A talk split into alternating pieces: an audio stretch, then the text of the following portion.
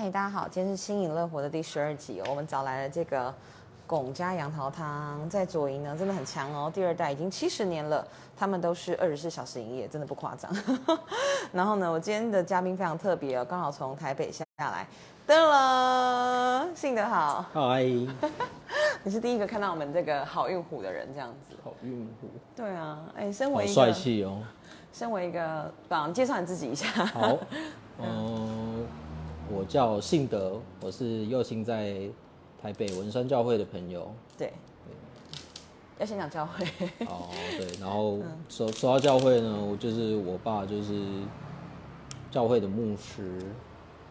这件事情从小到大有带给你什么困扰，或是既定的一些？我觉得还好哎，就是对，应该说对同学来说，就是是一个比较神秘的状况，就是他们就说啊，牧师可以结婚，通常百分之八十第一个问题是这个。我要笑死了。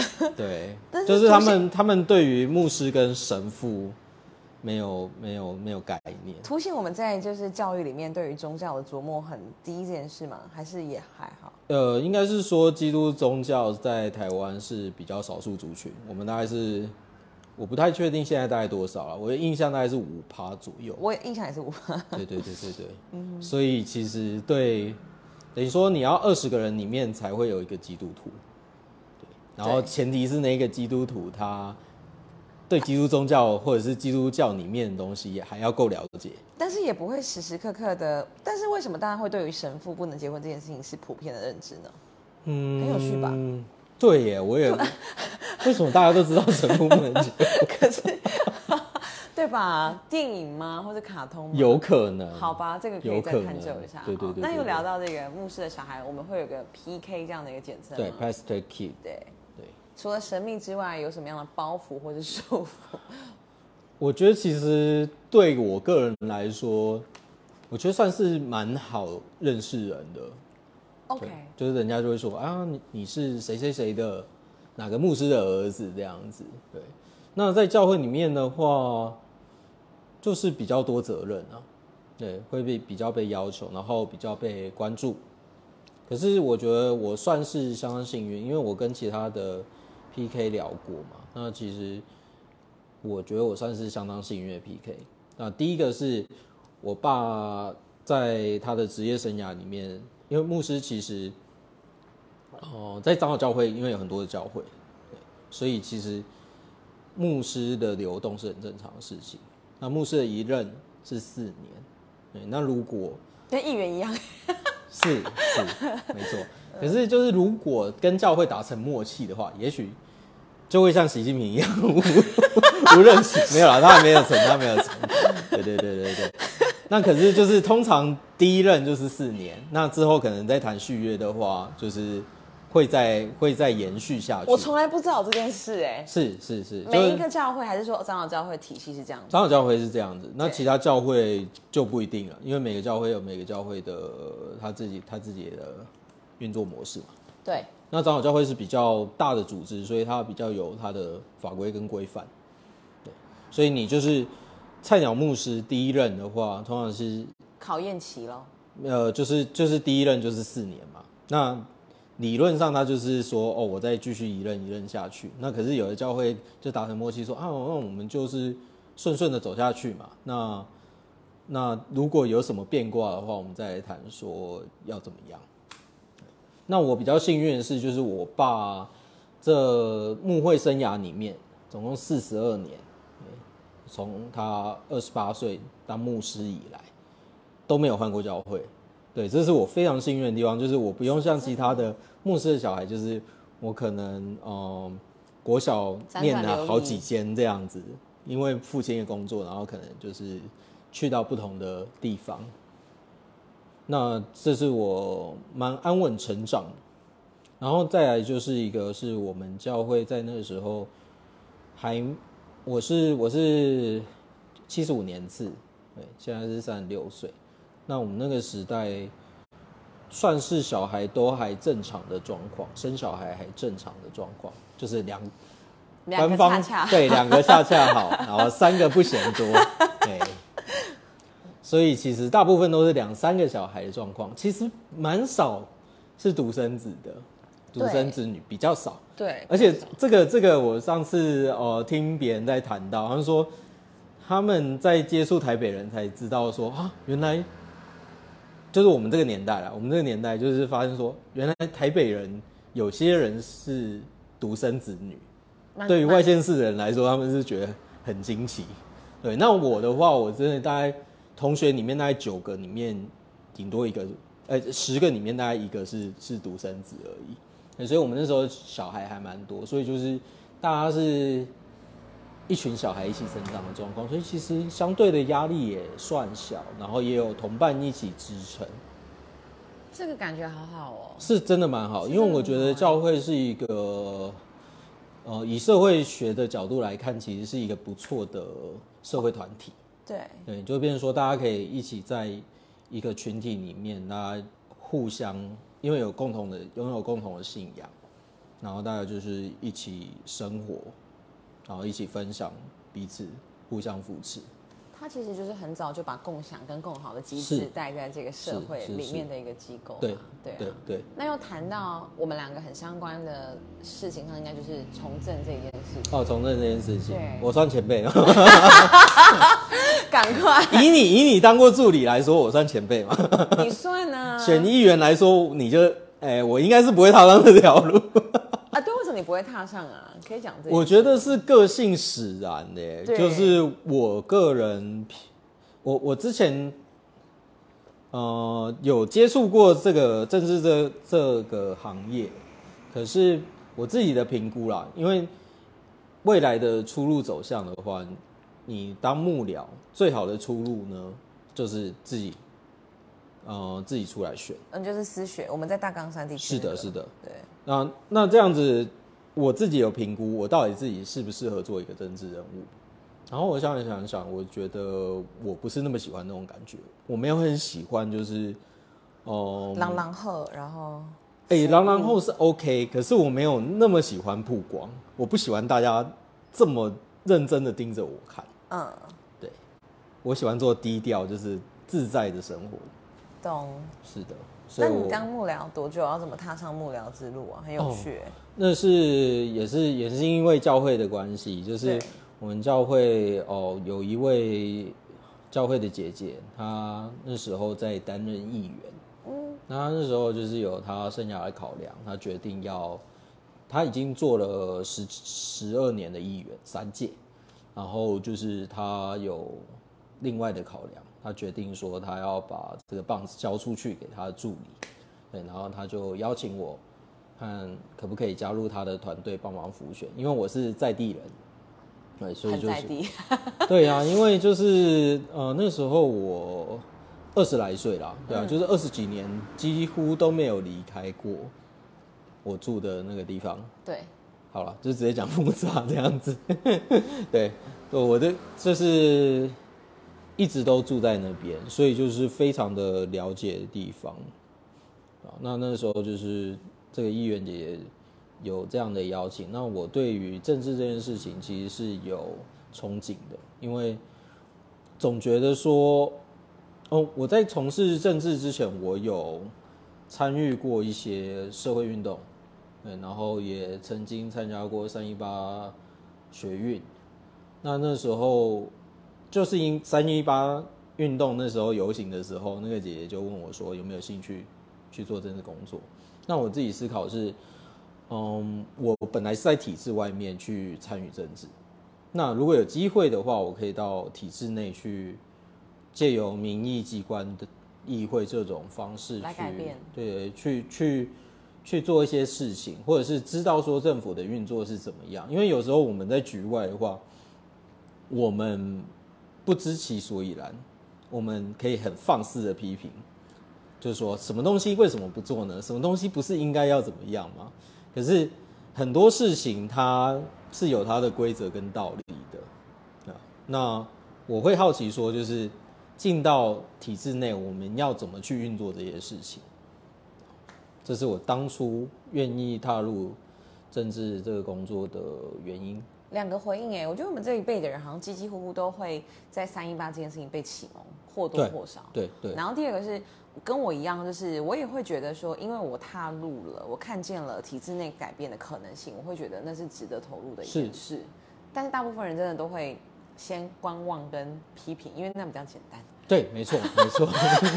好累，你不用负不用负任何责任。对呀，讲完话就走了。对，转身离开。没错。对，所以往往让我觉得最感动，我不晓得你做几年以及你印象深刻事情，等下可以分享。让我最感动的是，在我可能现在也才呃七个月的的的时间内，我就可以感受到，当他的立场本来跟我不一样，甚至是敌对，然后我不断的去。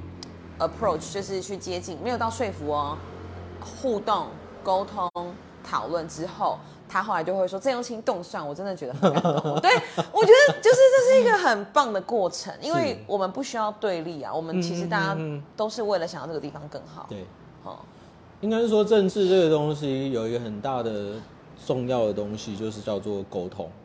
如果你没有沟通的话，那你就是一意孤行，一意孤行就独裁嘛。对啊，你就是只做你想做的事情，你不管别人的意见。那沟通的话，就是我希望我们可以在你的意见跟我意见之间能够达到一个平衡。它很需要时间成本，所以 而且你要去理解说，就是对方的对方的理由跟需求，那你也能够就是重新去审视你自己的想法，检视自己的想法是不是是否符合公众利益。因为我即便做了一条人行道，然后他们就是一直要跟我说那个有多不方便，然后怎么样子的，然后我就说没关系，我们试试看，可能我错了，可能我错了，但是我们以前都没有这样过嘛，对，那我们尝试看看，嗯，有没有比较好，嗯，没有比较好，我们就再改。我觉得要有这样的勇气，没错没错，对对对。我觉得台湾政治有一个很大的缺点，就是我觉得大部分的人都很害怕改变，就是也很害怕认错。嗯，没错，没错，这是一个，这是很很混沌的状况，就是大家有时候就是稀里糊涂就过去了，然后前面的事情就是过了就过了啦，对，过了就过了，对啊，我们干嘛干嘛想那么多？过了就过了，那那变成说你在坚持想法的人，你很痛苦，对，对，是啊，你呢？你在这个工作上几年？然后你。呃，有没有什么最深刻的事情？或是我在这个工作大概一年多，对，不算太长。就是我从竞选开始，然后到就是进入议会当助理，对，印象深刻。哎，对，你帮他选上了耶。嗯，我觉得我其实，在在选举的中期，大概就是已经确定，我认为他一定会选上，就是几个。几个因素的评估，快点，我的幕僚很需要听。你没有那个条件。哦，好吧。对对对对对，因为他是他是大党，然后又是大派系，然后他又是接班人，就是接别人的棒子，别人的缺，羡慕。啊是，然后呢，呃，我觉得形象清新。对，这个这个你有，这个你有，对对对。没有，新人其实也有新人的红利。你在下一次选的话，假设你这次没选上，你在下一次选，可能就没有这个红利了。了解。对对对，我这次就会选上，你不要这样讲。希望真的就是这个真的东西是要一鼓作气啊，因为我看过有一些有一些人真的就是后继无力。对，因为你你到后来的话，大家其实也。看你就觉得说啊，你你上次没选上，这一次我看应该也不行哦，真的会有这种想法。可是我们时代力量很多真的差一点点呢，像佩云差九票，是啊，然后像鹏鹏差两百四十四票，对对对，就真的都差一点点。这种这种就是可以可以可以拼嘛，可以拼嘛，对对对。而且重点是你这四年内做什么，这很重要，就是你这四年内有没有继续在地方去维持。你跟地方的关系。我之前采访那个原住民县议员要选苗栗那个朱仲义啊，他说他这四年他就去当企业家了，他才不管。哦哦哦。他不管什么在地服务，因为因为他认为他之前没选上就是黑金嘛，所以他不如充实自己，让他的视野改变。我觉得这也这也是可以，这也是可以，对对对，你没有白费就对了。嗯嗯嗯，对。可是就是你之前布的那些线，要尽量能够把它抓回来，要收束要。重新连接回来，因为选民会有一个想法是说，就是对，啊，你这四年来都没有看到人，是不是有一种被背叛的感觉？就是你没有重视我们啊，嗯对啊，你去忙你的啦，没有不管我们怎么样。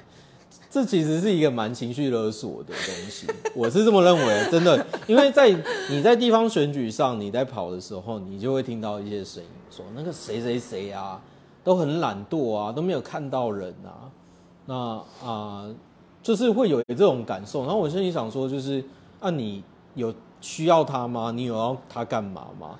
对，如果他你找他服务，然后他不搭理你，那也就算了。你也没找他，对对对，然后你是觉得说，我觉得我参加什么活动，我总是没有看到他，我看到那个谁谁谁谁谁，没有看到他，他比较懒惰怎么样？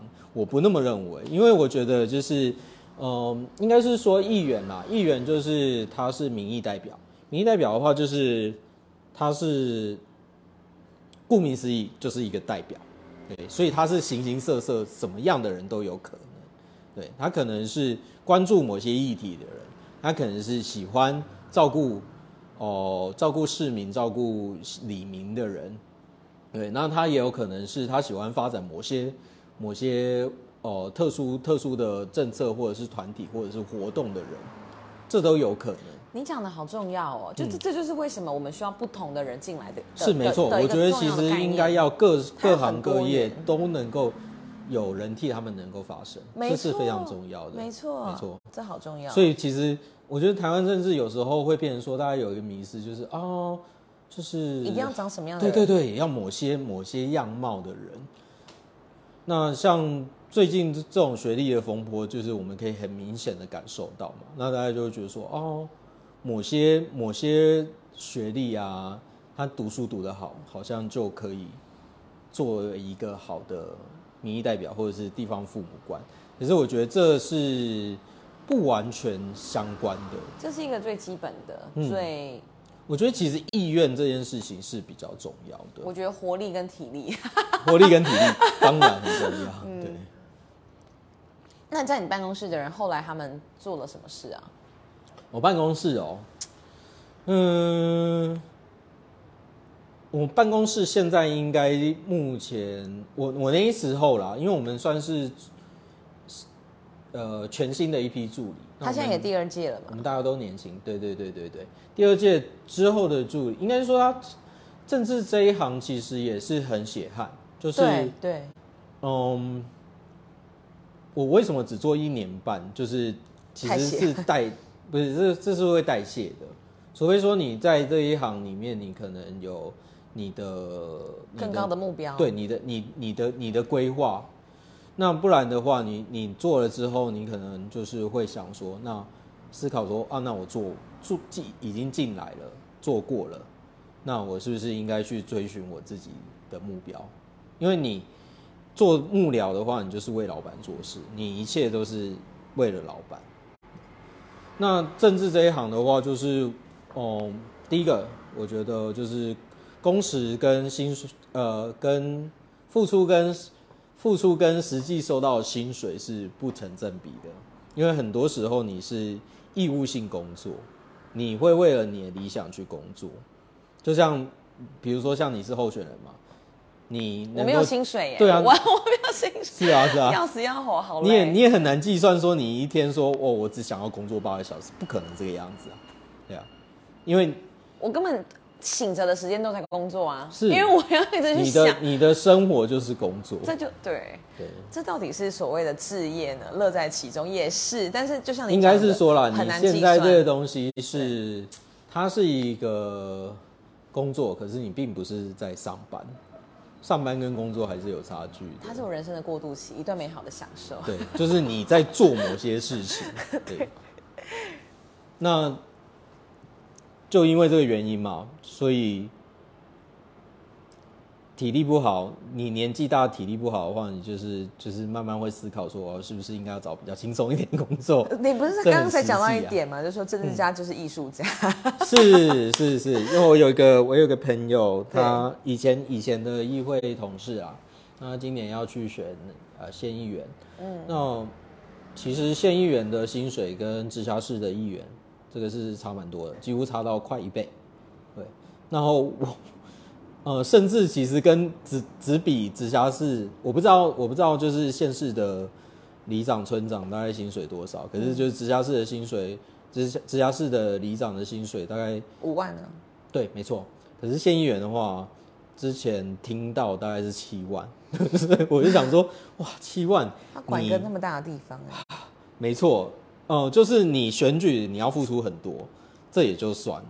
然后你当了议员之后，你其实要做很多事情，对，那你这样子付出这么多，那只有拿到七万，我我，因为他是比照说，哦、他县市的那个局处首长，差不多是这个等级，就跟立委立委的薪水大概是就是部会首长，对，就是跟跟十八万，对，比如说部长、陈部长啊，还是呃各各种部长。这就是我想讨论的对，所以这个这个很可怕，就是你看你你比如说哦，我是屏东县的议员，那我的薪水等同于屏东县的社会局长，然后社会局的局长薪水不到十万，你不觉得很可怕吗？这很这瞎哎，这是我觉得这样子的状况下，你想要不贪污很困难，因为真的是你付出跟收收入不成比例。那大家为什么积极营营的想要去当这个官？因为他可以掌握资源，没错，他不是只是说我拿到我的薪水，我可以得到其他非属于我的好处，因为我的职位的关系。我选的很累，然后大家为什么要出来选？我都会觉得大家为什么要花那么多钱出来选？是这不太对劲。对啊因为我会想用最省的方式出来选，所以我想要去证明说，没有资源的人可以出来做事情之外，嗯那些未来有理想的人也可以出来做。我想要做个示范。是可是他们都是花大钱在选，对，为什么？我觉得这个不我们的选举。不应该是选说比谁有钱，谁比谁资源多，因为你看像辑对这个这个是其实会产生很明显的落差，因为你资源多的话，你的看板多，你的人力多，然后你可以给出的资源也多，对啊，你可以呃用更轻松的方式，因为你只要付钱就好了。你付出个人的付出可能就是比别人少，可是你可以得到更多的人知道你，这是其实相当的不公平。所以其实一直有一个声音是在说要推说公费选举这件事情，就是大家是用公家的钱去做竞选，就是大家拿到筹码都是一样的。我觉得这个很困难。我想要先从广告自治条例来推动，就是我嗯不能放那么多的看板。其实我们哦，说到这个有一个有趣的地方，好，来，请说。现在其实大家摆摆的这个看板呢是违规违法的，就是我们的规定是呃选举诶是登记前还是选举前的一个月，你才可以开始做宣传的工作，很神奇吧？完全 就是大部分人大概都是半年前，甚至有的人更早，可能一年前就开始已经在做这些事情了。对，可是其实这些事情呢，都不符合我们的选举规范。可是为什么没有人去罚这些东西呢？都是睁一只眼闭一只眼，因为大家都知道，如果你不这么做的话，其实这个选举是很难进行的。所以这是一个很奇妙的地方。我们做了很多理想的规范，可是实际要去做执行，却有困难度。这是应该去重新思考的。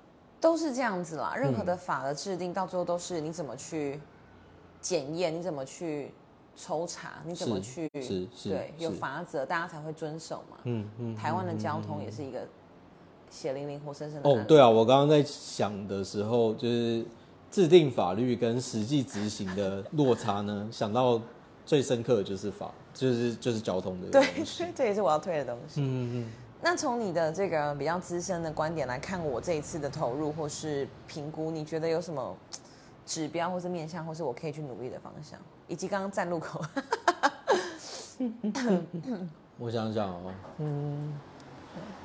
哎，嗯、因为右青是时代力量的候选人，就是他的他的背景的话，跟我们我因为我之前是帮大党做呃竞选的工作，我觉得这个是很不一样的状况。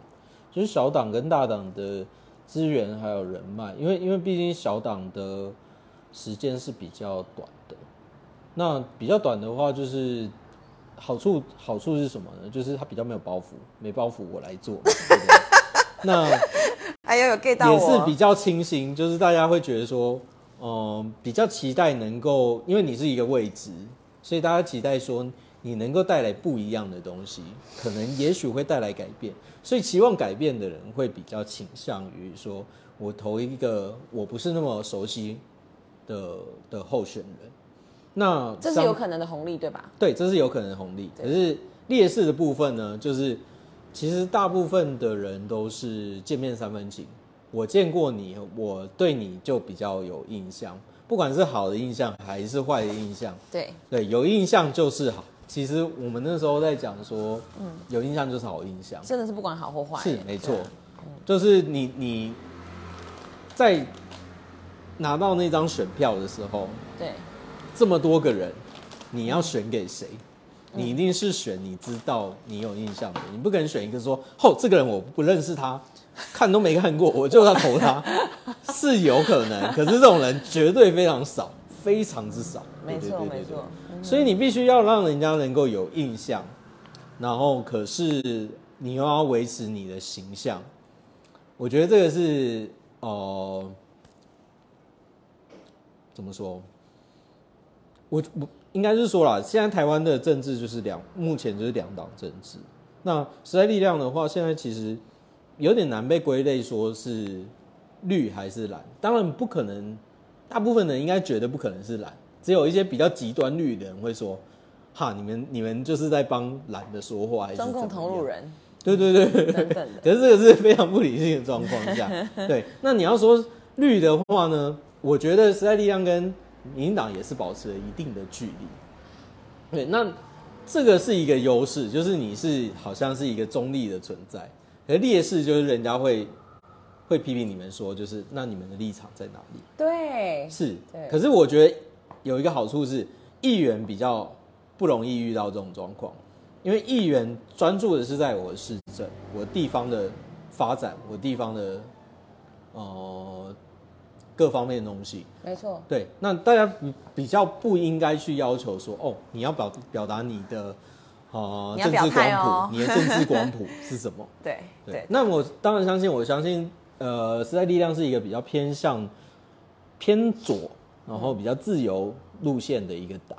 对，那大家如果有这样方面的认知的话，就会愿意投给你们。所以就是，嗯、应该是说我们要努力把握出这一群愿意改变的人，然后我们也要去努力去跟那些不愿意改变的人，让他们能够理解说，其实改变也没有什么不好啊。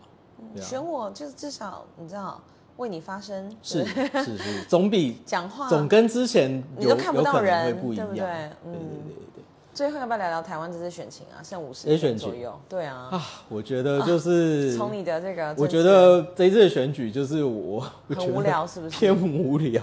是因为对是因为没有我们那个伟大韩总吗？还是哎 哎，我觉得韩总真的是很厉害，就是他很民音哎，超超强。我我昨天我昨天才在跟我我太太讲，就是他在搞熊人，我就说其实韩国瑜当初应该没有想过他会选上，所以他才有办法就是这么没有包袱？对，没错，他真的没有包袱，因为他的证件都是没有没有可行性研究的，是不需要落地实现是，因为他就是反正我没有选上，我爱怎么讲就怎么讲。好爽哦！结果呢，选上了。让他选上了。好，所以他选上之后，他其实会有一些茫然，他很紧张，就是哎，我我没有打算来做市长这个位置啊，对，那我该怎么办呢？对，最后的结果一个出路居然是去选总统，对，然后造就了现在的这个状况。那今年的话，我觉得，呃，当然现在慢慢各大政党或者是媒体都开始想要炒热这一盘菜，可是炒不起来。目前因为以往啊，以往上一届之前，大部分都是台北看天下，就是大家都会聚焦在台北市。对，那这一次似乎有很努力的媒体要拉说我们来关注台北市，可是台北市好像好像没有什么太大的，嗯，让人很想关注的东西。对，除了就是呃陈时中部长本人以外，我觉得其他好像还好，因为他是之前的防疫指挥官嘛，关注度比较高。那蒋万安的话就是蛮很清新啊，蛮低调的。他很清新啊，他平常说话就不会错了啦。我觉得他有点多说多呃，的概念。我觉得他讲话颇无聊，我其实不希望他当市长，因为我想到以后就是这么三不五因为台北市长一定是一个话语权很高的存在，对，三不五时就要听到他他讲一些就是有讲跟没讲一样的东西，我觉得对我个人来说是蛮痛苦的。可是他好像会选上的样子哎。哎、其实有可能，目前的看起来是这样，我自己欸我自己目目前的评估是这样，可是我必须要说这一次就是呃很难说，因为就是三三三角都嘛，珊珊呢？三三的话，其实在地方的评价蛮好的，就是就算是偏绿的人，就是对他的印象也是好啊。偏蓝的人，大部分的人应该也是不讨厌他，就是一我觉得他个应该比较有趣吧。我是我一直的是以有内容趣度吗、讲话内容度，跟你刚刚讲万安就讲话讲话比较有内涵，对。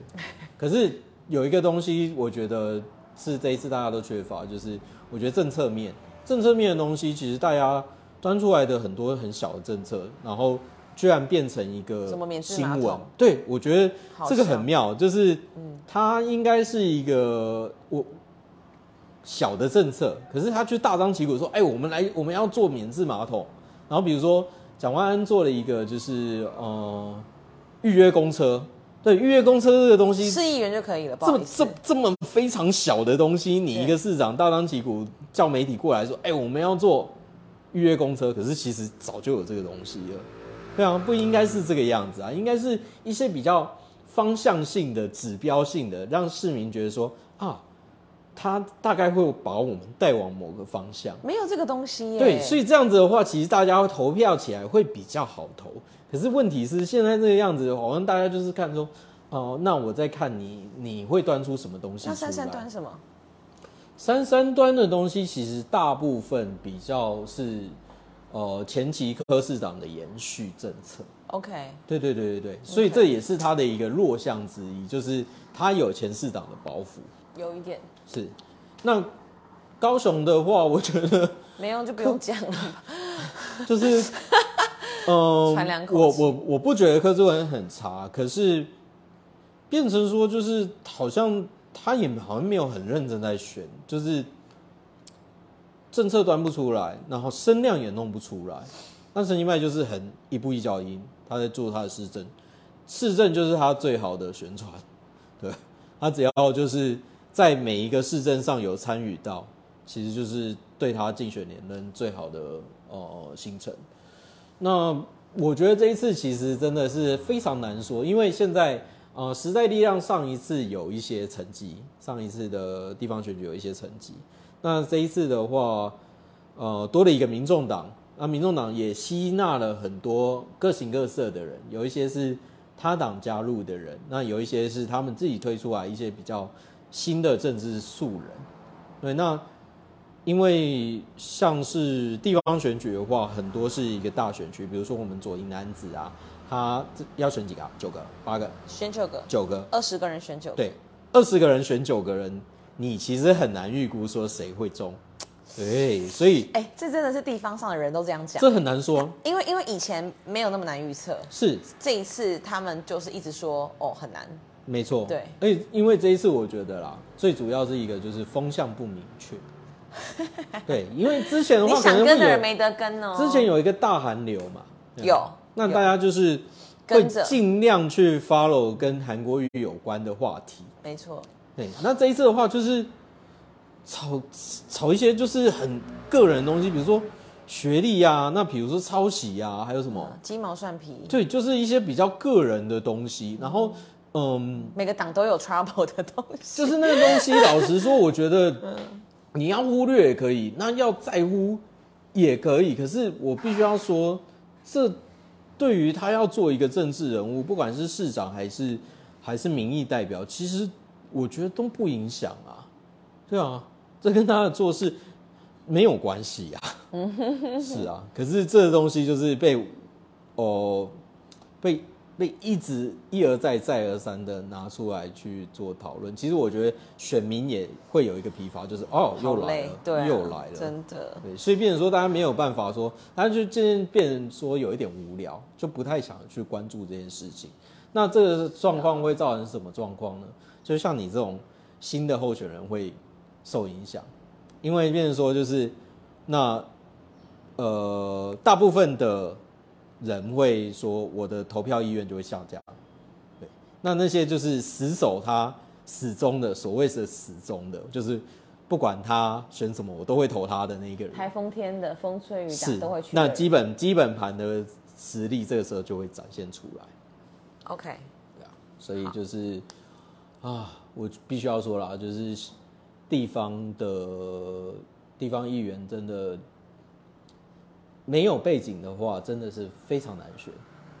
你必须要找到说，就是有在地有利的人士愿意跳出来当你的代言人，不然的话，就是你就只能在那里提心吊胆说我的空气票在哪里。所谓的空气票，你应该可以明白，空战的票，对，就是你大楼里面的票，你不太能够数算这些票，对他们是凭印象投给你的。但是这也是这件事情很有趣的地方是咯。没错，没错啊，因为慢慢也是我们的居住结构也在改变嘛。对啊，对啊，从变成传统的住宅，那变成这种集合式住宅，是继续努力。加油！好，谢谢，感谢信德今天特别 台北下来，然后帮助我的行程以及祝右青能够一切顺利。好的好运虎在你身后，拜拜。